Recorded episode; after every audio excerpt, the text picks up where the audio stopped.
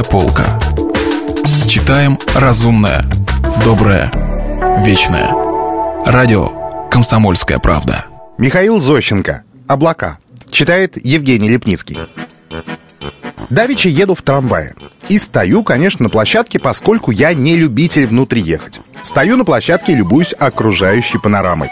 А едем через Троицкий мост. И очень вокруг поразительно красиво. Петропавловская крепость с золотым шпилем, Нева со своим державным течением.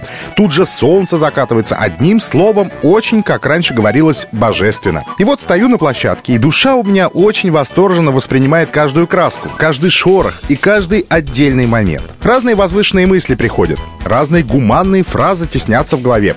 Разные стихотворения на ум приходят. Из Пушкина что-то такое выплывает в память. «Тетя, тятя, наши сети притащили мертвеца».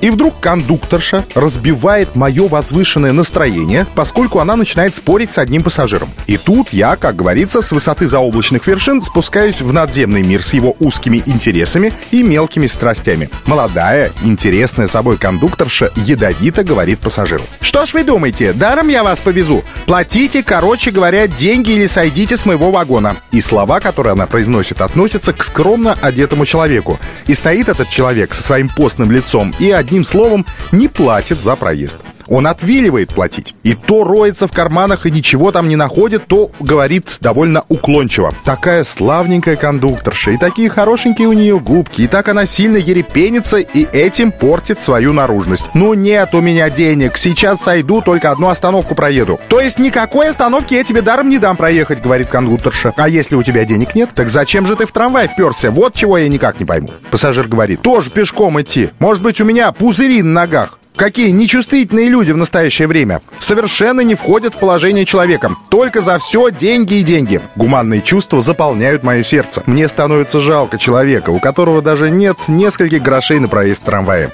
Я вынимаю деньги и говорю кондукторше. Примите за того, который с постным лицом. Я за него заплачу. Кондукторша говорит, никакой уплаты со стороны я не разрешаю. То есть, говорю, как же вы можете не разрешить? Вот те здравствуйте. А так, говорит, и не разрешу. И если у него нету денег, то и пущай он пешком шкандыбает.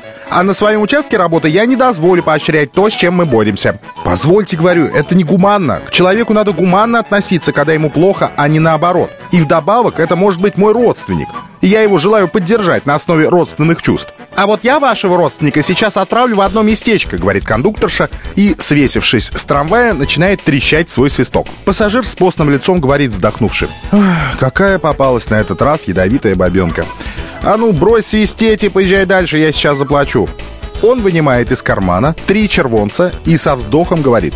«Крупная купюра, и через этот трамвай мне ее не хотелось зря менять. Но поскольку это особо с ума сходит и не дозволяет пассажирам производить поддержку, то вот примите, если, конечно, найдется сдачи, что вряд ли». Кондукторша говорит. «Чего вы суете мне в нос такие крупные деньги? У меня нету сдачи, нет ли у кого разменять?»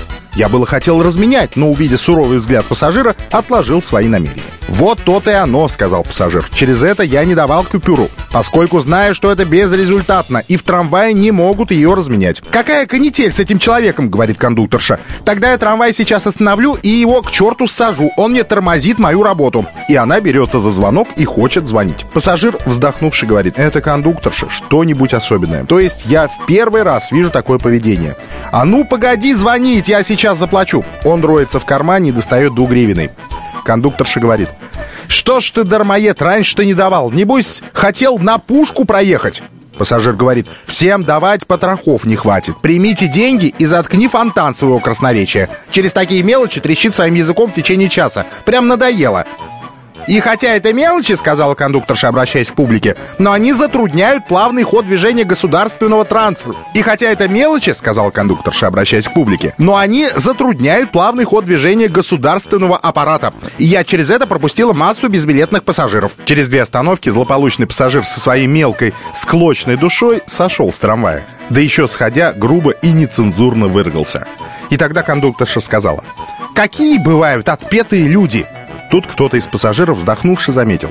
Да, Людишки бывают мелкие, дрянные. Если б не это, все было бы расчудесно и безоблачно. Тут мне на память пришли стихи в соответствии с моментом. Чем свод небес прозрачней и ясней, тем кажутся нам безобразней тучи, летящие по синеве его. Ну вот мы снова въехали на какой-то мост, и я снова увлекся картинами природы, позабыв о мелочах жизни. Михаил Зощенко. «Облака». Читал Евгений Лепницкий. Если вы пропустили главу любимого произведения или хотите послушать книгу целиком, добро пожаловать к нам на сайт kp.ru слэш радио раздел «Книжная полка». Книжная полка. Читаем разумное, доброе, вечное.